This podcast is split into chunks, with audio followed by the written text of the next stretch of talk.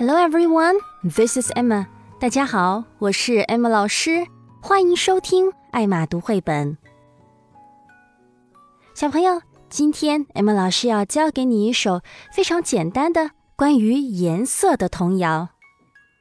这首童谣里的每一段都在重复两个重点句型。小朋友还可以根据你喜欢的颜色自由搭配，唱出一首属于你自己的颜色歌哦。接下来，请听 Emma 老师把第一段朗读演唱一遍。Pink, I see something pink, pink. I see something pink, pink, pink, pink, pink. I see something pink. Find something pink. Pink.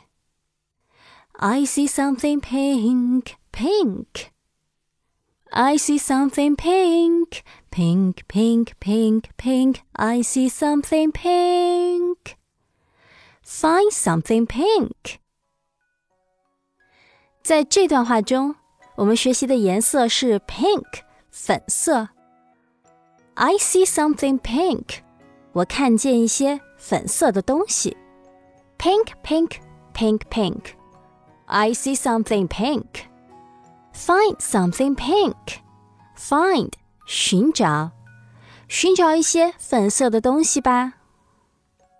在后面几段中，我们就可以用自己喜欢的颜色来代替 pink，比如 brown 棕色，orange 橙色。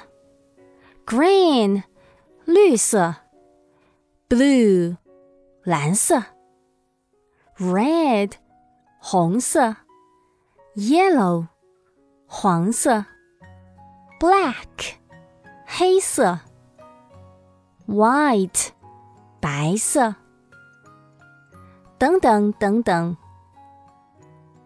到歌词的最后一段，我们可以把刚才所唱过的颜色。汇总起来唱一遍。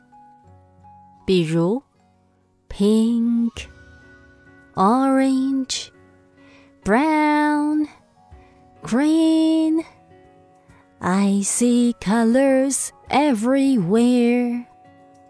我看到到处充满颜色，everywhere，到处，每一个地方。And now let's sing together.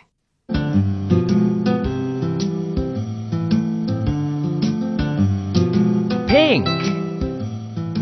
I see something pink, pink. I see something pink, pink, pink, pink, pink. I see something pink. Find something pink.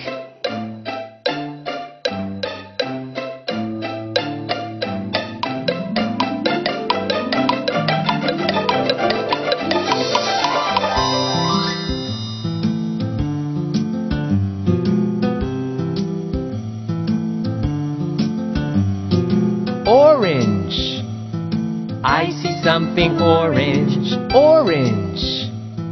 I see something orange, orange, orange. I see something orange. The end. Thanks for listening. See you next time. Bye bye. 想获得以上素材的文本和歌词吗？欢迎关注“艾玛读绘本”微信公众号，你所需要的都在那里。